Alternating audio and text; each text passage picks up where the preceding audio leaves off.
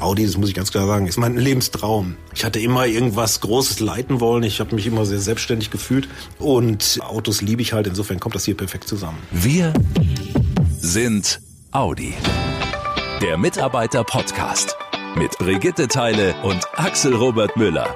Hallo, ihr Lieben. Willkommen zu einer weiteren und gleichzeitig auch ganz besonderen Ausgabe, denn wir freuen uns sehr, dass wir heute den neuen Vorstandsvorsitzenden von Audi zu Gast haben im Mitarbeiter-Podcast, Markus Düßmann. Seit dem 1. April hat er diesen Vorstandsposten jetzt inne, ist also mitten in der Corona-Krise angetreten. Wie er das ganz persönlich erlebt hat und was aktuell auf seiner To-Do-Liste ganz oben steht, das frage ich ihn gleich selbst. Vorher gibt euch Axel aber noch einen kurzen Überblick, wie es Markus Düßmann vom Maschinenbaustudent zum Audi-Chef geschafft hat. Markus Düßmann ist vor 50 Jahren in einem kleinen Ort in Nordrhein-Westfalen auf die Welt gekommen, hat sein Abitur an einer katholischen Privatschule gemacht und ist mit 19 Jahren an die FH Steinfurt, um Maschinenbau zu studieren. Danach startet er 1992 als Konstrukteur bei Mercedes-Benz in Stuttgart seine Karriere in der Autoindustrie. Markus Düßmann wechselt einige Jahre später zu einem Entwicklungsdienstleister nach Aachen und kommt 2004 nach Stuttgart zurück als Hauptabteilungsleiter für neue Dieselmotoren bei der Daimler Chrysler AG. Gepackt vom Formel-1-Fieber entwickelt Düßmann ab 2005 für Mercedes-Benz in Großbritannien Motoren, später bei BMW, wo er 2016 zum Vorstandsmitglied für Einkauf und Lieferantennetzwerk berufen wird. Dort bleibt er bis 2018 und ist jetzt Vorstandsvorsitzender der Audi AG und gleichzeitig auch im Volkswagen-Konzernvorstand für das Ressort Forschung und Entwicklung verantwortlich. Ein beachtlicher Lebenslauf, eine wirklich steile Karriere und ein Mann, mit Visionen und Zielen. Und genau darüber sprechen wir jetzt mit ihm. Hallo, Herr Düßmann. Ja, hallo Frau Teile. Toll, dass Sie sich so kurz nach Ihrem Start als CEO Zeit nehmen für ein Gespräch in unserem Podcast. Ich meine, Sie haben das Ruder bei Audi mitten in der Corona-Krise übernommen. Wie waren Ihre ersten Wochen? Ja, also ich muss Ihnen schon sagen, ich hätte mir den Start natürlich komplett anders vorgestellt. Man macht sich viele mhm. Gedanken, wenn man sich vorbereitet, aber so hatte ich es mir nicht gedacht. Äh, Corona hat uns alle natürlich schwer getroffen. Vor allem auch das persönliche Kennenlernen der Menschen hat sich hat sich dadurch verändert. Ne? Das ist mir total wichtig. Auch ein echter Handschlag ist mir wichtig. Äh, das geht im Moment alles nicht, das muss man respektieren. Aber ich habe ja trotzdem schon viele super spannende Leute getroffen, äh, viele engagierte Leute. Ich meine, die Situation ist super herausfordernd, in der ich jetzt eingestiegen bin. Die Krise der Automobilindustrie ist enorm. Das Geld wird knapp durch den Stillstand, den wir hatten an den Bändern.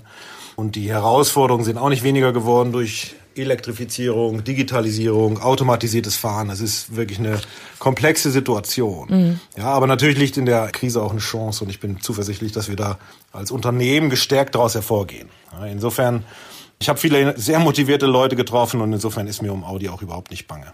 Sie sind jetzt seit gut zwei Monaten am Start. Wie erleben Sie Audi aktuell? Ja gut, äh, wichtige Schritte in der Transformation sind gemacht. Wir haben eine robuste Elektrifizierungsstrategie. Kulturwandel läuft. Wir erarbeiten mehr Synergien im Konzern und auch innerhalb von Audi. Schlankere Strukturen sind schon viel erreicht worden der Audi-Transformationsplan und all das hilft jetzt auch, das Geld zusammenzuhalten und legt auch äh, eine strukturelle Basis für die Zukunft. Ich meine, der Wille zum Vorsprung, das liegt in der Audi-DNA. An der Stelle machen wir viel und geben viel Gas. Mhm. Wir müssen halt an den Stärken weiter arbeiten, aber auch noch zusätzlich Geschwindigkeit aufnehmen, denn die Transformation fordert uns stark. Mhm. Es gibt ja auch Stärken, die müssen wir bewahren. Spaltmaß, Interieur, Sachen, die unsere Kunden auch lieben. Aber wir müssen auch Konnektivität und Digitalisierung zu unseren Kernthemen machen. Und da haben wir noch ein Stück des Weges zu gehen. Wir dürfen aber die alten Stärken da auch nicht, nicht verlieren. Sind Sie, darf ich Sie kurz fragen, sind Sie so eine westfälische Frohnatur? Es gibt eigentlich nichts, was Sie aus den Schuhen hauen kann? Ja, ich bin schon, ich bin schon standfest, aber ob ich jetzt eine Frohnatur bin. das klingt so. Nein, aber, aber mich haut da nichts aus den Schuhen. Das ist, das ist schon. So. Also Sie sind auf jeden Fall mehr der Glas halb voll als halb leer Typ. Ja, unbedingt, ach, unbedingt, natürlich. Sonst wäre okay. wär ich sicher nicht hier. ja, eben, aber, aber Sie sind trotzdem auch Mensch, deswegen frage ich das so. Und jetzt sind Sie Audi-Chef, Konzernvorstand für Forschung und Entwicklung. Vor Ihnen liegen enorme Aufgaben. Wie schaffen Sie das alles? Also gut, das, das ist natürlich nicht einfach. Ne? Ich, ich meine, ich muss als CEO das Ganze im Blick haben, jetzt, jetzt Audi als Ganzes, aber auch meine Konzernaufgaben. Zum Glück habe ich da ein super Team, mhm. dem ich jetzt nach der kurzen Zeit schon sehr vertraue. Und ich finde auch unser Vorstandsteam äh, gut. Da sind wir gut aufgestellt. Wir nutzen auch die Zeit für intensive Bestandsaufnahme und natürlich auch für Prioritätensetzung. Und wir lachen auch schon zusammen. Das finde ich durchaus wichtig. ja, als Team. Mhm. Aber klar, wir haben eine Menge Arbeit äh, bei Audi vor uns. Und ich kann Ihnen auch sagen, jetzt so bei der Vielzahl der Aufgaben, die ich habe, hat Audi ganz klar Priorität. Mhm. Ansonsten schöpfe ich viel Kraft noch aus meinen Hobbys. Ich fahre für mein Leben gern Mountainbike und Rennrad mhm. und Motorrad und verbringe viel Zeit mit meinen Kindern. Trotzdem ist es natürlich nicht einfach, meine vielfältigen Interessen und den Job immer unter einen Hut zu bringen. Trotzdem, äh, mir macht es im Moment Riesenspaß. Aber das beruhigt mich, weil Sie sind natürlich sowas wie eine Krake, so eine eierlegende Wollmilchsau. Also Ihre Kinder kriegen keine Fotos von Ihnen und erinnern sich daran, dass der Papa, sondern der ist auch zwischendurch noch zu Hause. Also. Ja gut, ich verbringe so, so viel Zeit wie möglich mit denen und das ist dann auch Quality Time. Ja. Das funktioniert. Lassen Sie uns noch über die Themen Produktportfolio und technische Entwicklung sprechen. Wo liegen da Ihre Prioritäten? Ja gut, wir wollen, wir brauchen ein progressives, wettbewerbsüberlegenes, profitables und nachhaltiges Produktportfolio, was wirklich schwierig ist. Und da arbeiten wir intensiv dran. Mhm. Wir haben viele emotionale Produkte, brauchen in Zukunft aber auch emotionale Produkte und schärfen da unser Portfolio nochmal nach. Mhm. Ganz klar, Digitalisierung und Konnektivität werden in Zukunft wettbewerbsentscheidend sein. Auch da arbeiten wir jetzt noch intensiver dran.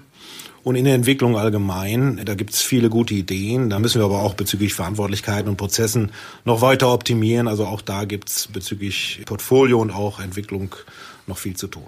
Und E-Mobilität ist ja das große Stichwort, ne? E-Mobilität sowieso, habe ich es nicht gesagt. Nein. Also es ist für mich so selbstverständlich. ja, das rutscht einfach durch, ne? Womöglich nicht erwähnt habe. Ja, aber selbstverständlich, E-Mobilität ist natürlich das Thema ja. überhaupt, aber das haben wir hier fest verankert. Ne? Bei diesen Mammutaufgaben, da braucht es viel Energie und ordentlich Antrieb. Was genau treibt Sie denn persönlich an? Ja gut, so einen Job, den muss man schon wollen. Ne? Und ich, ich will den deshalb, weil, weil ich halt Autos liebe. Mhm. Ja, das schon seit, seit Kindertagen ist das mein großes Thema. Und hier Audi, das muss ich ganz klar sagen, ist mein Lebenstraum. Ich hatte immer irgendwas Großes leiten wollen. Ich habe mich immer sehr selbstständig gefühlt. Und Autos liebe ich halt, insofern kommt das hier perfekt zusammen. Aber war das tatsächlich so, dass der kleine Markus auch mal gesagt hat, wenn ich groß bin, möchte ich bei Audi arbeiten? Äh, das kam später. Okay. Aber es kam.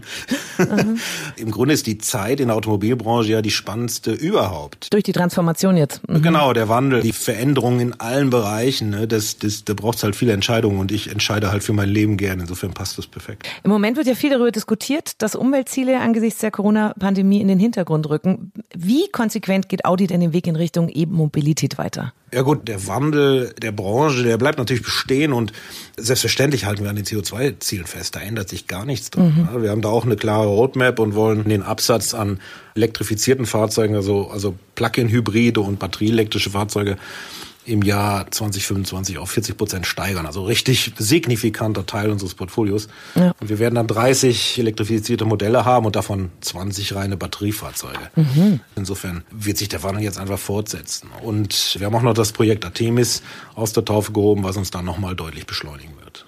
Lassen Sie uns über Artemis sprechen. Das ist der Name für ein Projekt, das Sie vor kurzem angekündigt haben. Da geht es eben grob gesagt um die schnellere Entwicklung neuer Automodelle.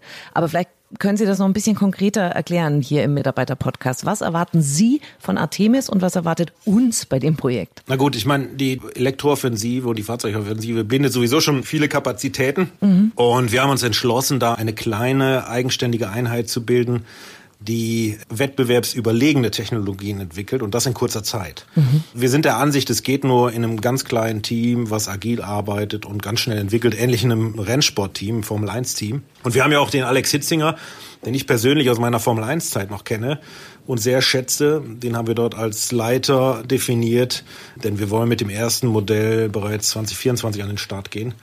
Und das geht nur, wenn man es isoliert und nicht in den klassischen Prozessen laufen lässt.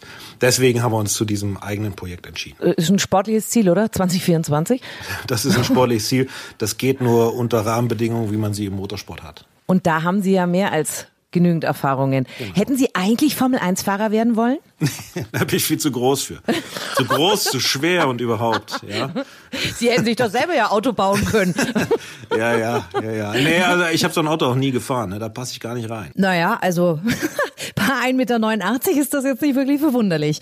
Herr Düßmann, neben Digitalisierung ist Nachhaltigkeit das große Thema unserer Zeit. Mal ganz persönlich gefragt, wie leben Sie selbst Nachhaltigkeit? Ja gut, also das ist mir schon klassisch sehr wichtig. Vor fast zehn Jahren habe ich ein energieautarkes Haus gebaut. Mhm. Ich produziere einen eigenen Strom, äh, über den Strom die Wärme. Ich habe auch einen eigenen großen Energiespeicher im Keller, so dass ich da auch über die Nacht mit eigenem Strom operieren kann. Und da kann ich auch meinen e-tron laden und in Summe ist das echt ein gutes Gefühl, dass man da autark ist und im Grunde mhm. auch äh, beim Thema Energie dem, dem Netz nicht zur Last fällt. Also das ist jetzt sicher nichts für jeden, aber ich finde es einfach äh, eine tolle Sache. Das ist jetzt ein kleiner Beitrag, den ich da auch leiste. Aber ich finde, da kann jeder sich mal Gedanken machen, was kann denn der eigene Beitrag sein, weil da zählt jedes kleine bisschen. Mhm. Und von daher war das für mich immer schon ein großes Thema. Wir wünschen Ihnen weiterhin gute Fahrt, Herr Düßmann, und viel, viel Erfolg bei Ihren Aufgaben. Da ist noch einiges zu stemmen, aber das wuppen Sie mit links, ne? ja, naja, mit links ja nicht. Da brauche ich schon beide Hände. Ja? Aber, aber das, das kriegen wir zusammen hin. Ich danke Ihnen vielmals für das Gespräch, Frau Teil. Ja, ein wirklich spannendes Interview und gleichzeitig auch der große Pluspunkt des Mitarbeiter-Podcasts. Ihr hört den Vorstandsvorsitzenden Markus Düßmann. So bekommt ihr gleich einen viel persönlicheren Eindruck von ihm. Aber nicht, dass ihr denkt, hier kommen jetzt nur noch die Chefs von Audi zu Wort. Die zwar auch, aber zum Monatswechsel hört ihr wieder eine persönliche und spannende Geschichte von einem Audianer, der vielleicht sogar mit euch zusammen auf dem Gang sitzt oder in der Halle steht. Also, wie du und ich eben. Denn Erfolgsgeschichten passieren bei Audi im Großen und im Kleinen. Und zack ist die Zeit schon wieder mit euch wie im Flug vergangen. Wir hören uns in rund zwei Wochen wieder. Bis dahin euch eine gute Zeit und falls jemand aus eurem Team noch nicht den Mitarbeiter-Podcast abonniert haben sollte, erzählt gerne weiter, was der Audi-Chef hier bei uns ausgeplaudert Bleibt hat. Bleibt gesund, passt auf euch auf und bis bald. Macht's gut, ihr Lieben. Schnell informiert, an jedem Ort, zu jeder Zeit. Nehmt uns mit, egal wann, egal wie, egal wohin. Der Mitarbeiter-Podcast.